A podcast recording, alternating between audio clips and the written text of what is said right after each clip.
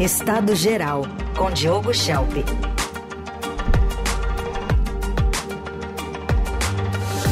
Abrindo a semana de análise política. Oi, Diogo, bom dia.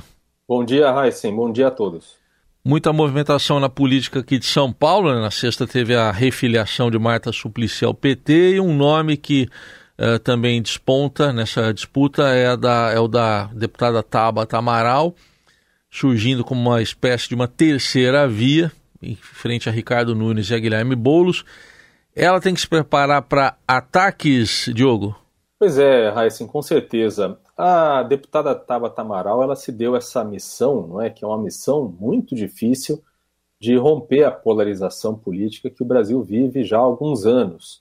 É uma polarização que existe não só em nível federal, mas que também ocorre nos estados, nos municípios, e que, como a gente sabe, o presidente Lula e o ex-presidente Jair Bolsonaro querem replicar, renovar, não é repetir nessas eleições municipais. O próprio Lula, por exemplo, elogiou a ideia de ter uma polarização política. Disse que a polarização política é algo bom. Isso é verdade quando se pensa em discussão de ideias, quando se pensa em debate, diferenças é, claras de programas de governo, né, quando há uma polarização ideológica ou partidária. Mas a polarização que existe no Brasil é o que muitos chamam de polarização afetiva, em que você tem uma identificação de, dos eleitores, dos apoiadores com a, as pessoas, as lideranças que representam os extremos políticos e essa é uma identificação irracional que faz com que você re, não reconheça a, o outro, não reconheça a legitimidade dos adversários, e isso acaba anulando o debate político. Então, a, a Tabata Amaral, ela se propõe, ela inclusive verbaliza isso claramente, ela se propõe a fazer o contrário, né? a, a identificar aquilo que possa ser positivo em termos de gestão pública, é, sem sem se manter presa nessa polarização irracional, digamos assim. Isso é o que ela diz que quer fazer, não é? E ela teve na semana passada uma visibilidade bastante grande por uma coincidência de fatos. Não é? A gente teve uma declaração machista do Valdemar Costa Neto, presidente do partido do, PE, do, do partido do Jair Bolsonaro, o PL, que é, fez comentários sobre ela, falando que ela não tinha experiência, não tinha é, conhecimento para gestão e, e, associando isso né, ao namorado dela, enfim, que, que é prefeito é, lá em Pernambuco. Então, é, ela deu uma resposta bastante dura em, em, relação a isso, inclusive recebeu um elogio da marca Suplicy, que, como você falou, é, filiou-se ao PT para fazer parte da chapa de Guilherme Boulos, que é o favorito nas pesquisas aí, como pré-candidato. Boulos do PSOL e apoiado pelo Lula. E, além disso, ela também é, teve uma declaração de Lula na semana passada, numa entrevista, em que ele negou que estivesse trabalhando nos bastidores para tirar Tabata Amaral da corrida municipal. Havia uma, uma, uma suspeita, uma, uns rumores em relação a isso, porque Tabata Amaral faz, é do PSB, faz parte da base governista do governo e, teoricamente, roubaria votos da esquerda, roubaria votos no primeiro turno que iriam para Guilherme Boulos. Mas a, o Estadão fez na semana passada, com certeza já se falou bastante sobre isso aqui na Eldorado, uma reportagem né, que mostrou que, na verdade, Tabata Amaral tira mais votos de Nunes do que de Boulos, potencialmente, porque em eleições passadas, é. É, pela distribuição dos votos né, geográfico ali da, em São Paulo, é, os votos dela estão concentrados mais nas áreas centrais de São Paulo, é, ao contrário da, das áreas periféricas, que é onde bolos geralmente tem uma votação melhor. Então, teoricamente, não há aí uma superposição de eleitorado e ela roubaria mais votos de Nunes. Então, isso leva a um cenário em que tanto Tabata quanto Boulos né, concentrariam seus ataques em Nunes e não entre si, para num eventual segundo turno terem ali uma aliança. Até porque o Lula, na semana passada, também disse que é, apoiaria a Tabata se ela fosse para o segundo turno. Claro, se fosse para o segundo turno com bolos, aí a história seria diferente.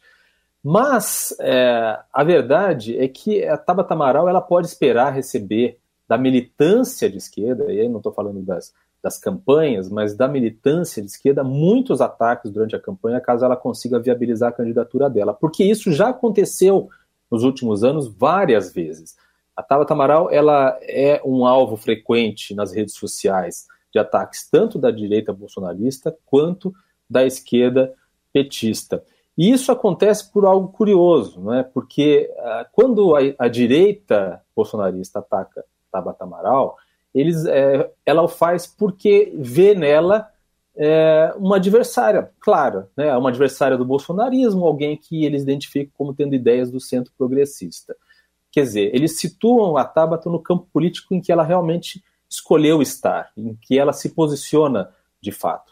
Já a militância de esquerda ataca a Tabata porque não suporta né, que haja alguém que é, entre, invada, digamos, o seu quintal é, ideológico partidário sem rezar a cartilha de maneira completa, porque ela tem ideias, por exemplo, no campo econômico que se aproximam mais da, do liberalismo econômico, digamos assim.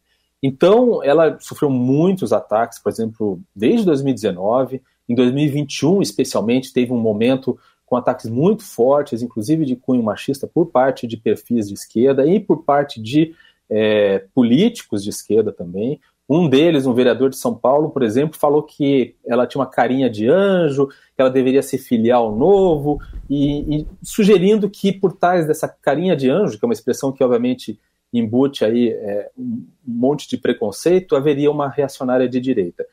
E os blogs e perfis de esquerda costumam pintar ela como uma queridinha do, do setor bancário ou uma cria de grupos liberais de renovação política, sempre com expressões aí que reforçam essa ideia de é, uma pessoa manipulável. Não é? Então, é claramente um, uma forma preconceituosa de, de atacá-la.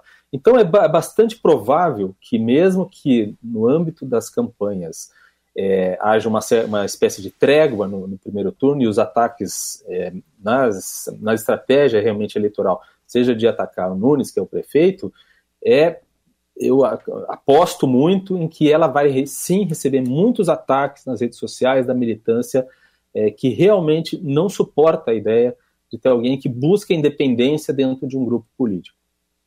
Muito bem. Num paralelo histórico, né, você citou aí é, que isso já vem acontecendo há algum tempo, foi o que aconteceu com Marina Silva em 2014. Muitos ataques de Dilma Rousseff contra ela, né, na campanha presidencial.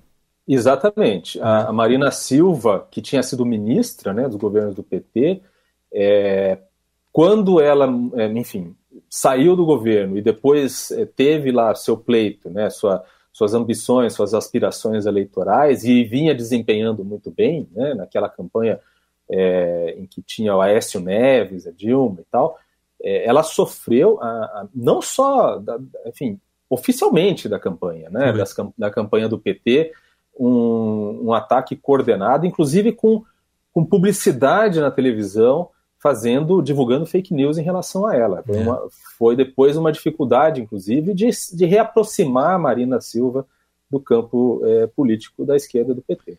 Muito bem. É, outro assunto hoje é a retomada dos trabalhos no Congresso, Câmara e Senado. E tem uma disputa né, envolvendo o presidente, o governo do presidente Lula e o presidente da Câmara, Arthur Lira, que tem a ver com a articulação política e com o veto a emendas aí de mais de 5 bilhões, aquelas emendas de comissão? Exato. Assim, é interessante porque toda vez que a gente fala de articulação política, das tensões que existem entre o presidente da Câmara, Arthur Lira, é, e, o, o, por exemplo, o ministro Alexandre Padilha, não é, que, que faz essa articulação, que tem essa responsabilidade, no fundo, no fundo, a gente está falando justamente de emendas, né? Está falando de recursos e do poder e esse, essa, essa queda de braço, ou, ou esse cabo de guerra, digamos assim, para saber quem vai ter o poder de, de distribuir recursos para os rincões do país. Então, óbvio que a gente sabe que o Congresso ganhou muito poder nos últimos anos em relação a isso, né? ganhou um, uma, uma incidência sobre o orçamento que não, antes não existia. E quando a gente fala nessa, nessa queda de braço, a gente está falando exatamente de dinheiro, né? basicamente de recursos. É, e aí a gente tem aí uma, uma pressão por parte de Lira é, para não ter mais Padilha na articulação política, para não ter mais interlocução com Padilha, é, prefere Rui Costa da Casa Civil, até mesmo Fernando Haddad da Fazenda, mas Lula, obviamente, segura a onda e está fazendo testes, né? Teste aí de colocar Rui Costas em algumas conversas sobre alguns temas importantes, mas sem ceder nessa questão de, de trocar Padilha. E, na verdade, né, a gente sempre pensa sob o ponto de vista da, da dificuldade que é para Lula ter essa, essa, essa articulação com o Congresso, principalmente com Arthur Lira, por causa do poder que Arthur Lira adquiriu. Mas é, a gente também tem que pensar do ponto de vista é, de médio prazo, porque o destino de Lira está atrelado ao destino de Lula também, e do sucesso de Lula nesse ano eleitoral porque o Lira está em seu último ano como presidente da Câmara. Então, é, em fevereiro do ano que vem, ele terá que deixar esse posto e é, já começa a, já se começa a falar sobre a sucessão. No momento em que se começa a falar de sucessão, obviamente que o poder daquele que está desempenhando o cargo é relativamente é menor. Não é? Então, a gente teve, por exemplo, na semana passada, a viagem de Lula a São Paulo, trazendo consigo né, um, dos, um dos possíveis, né, um dos prováveis candidatos a suceder o Arthur Lira, que é o deputado federal Marcos Pereira, presidente do Republicanos. E o Marcos Pereira foi junto nessa viagem, Lula convidou ele para ir para São Paulo. É, existe então uma aproximação com Marcos Pereira, e é claro que é, Lira quer ter uma, uma voz, quer ter uma incidência também sobre a escolha do seu sucessor, para que ele continue tendo algum tipo de influência depois disso. Então, é, é, um momento em que talvez Lula esteja sentindo que tem essa possibilidade de segurar a onda uh, e, enfim, de resistir às pressões de Lira no que se refere também a Alexandre Padilha. Para a gente fechar, Diogo, teve reeleição lá do presidente de El Salvador, que vem, é, chama muita atenção pela política dele de combate ao crime como por exemplo aqueles navios prisionais, não, né, um presidente populista.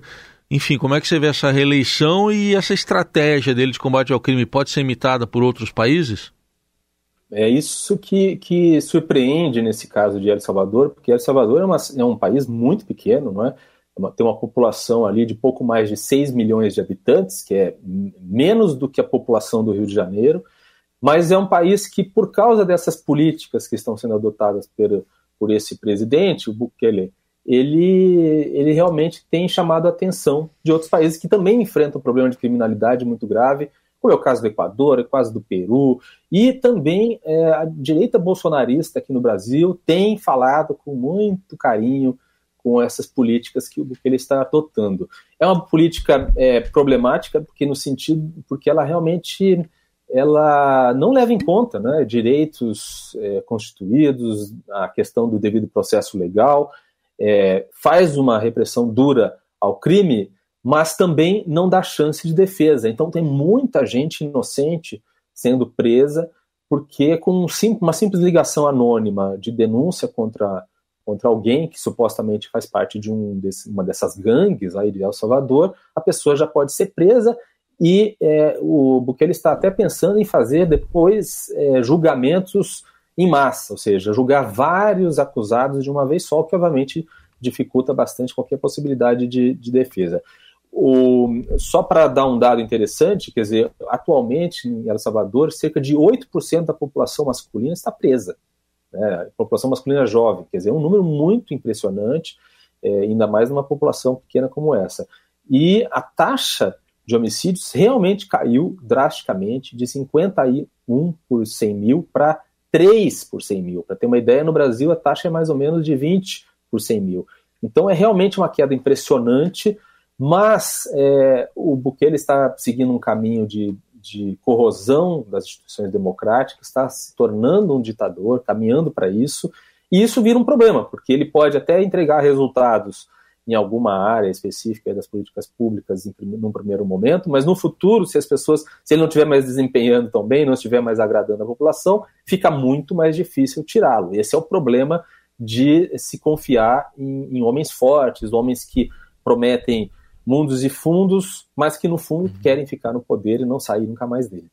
Tudo bem, Diogo Schelp com a gente abrindo a semana. A coluna de hoje, como as demais, fica lá no radioeldorado.com.br. Você encontra também no portal do Estadão e nas plataformas de áudio. Procurar só por Estado Geral, Diogo Schelp.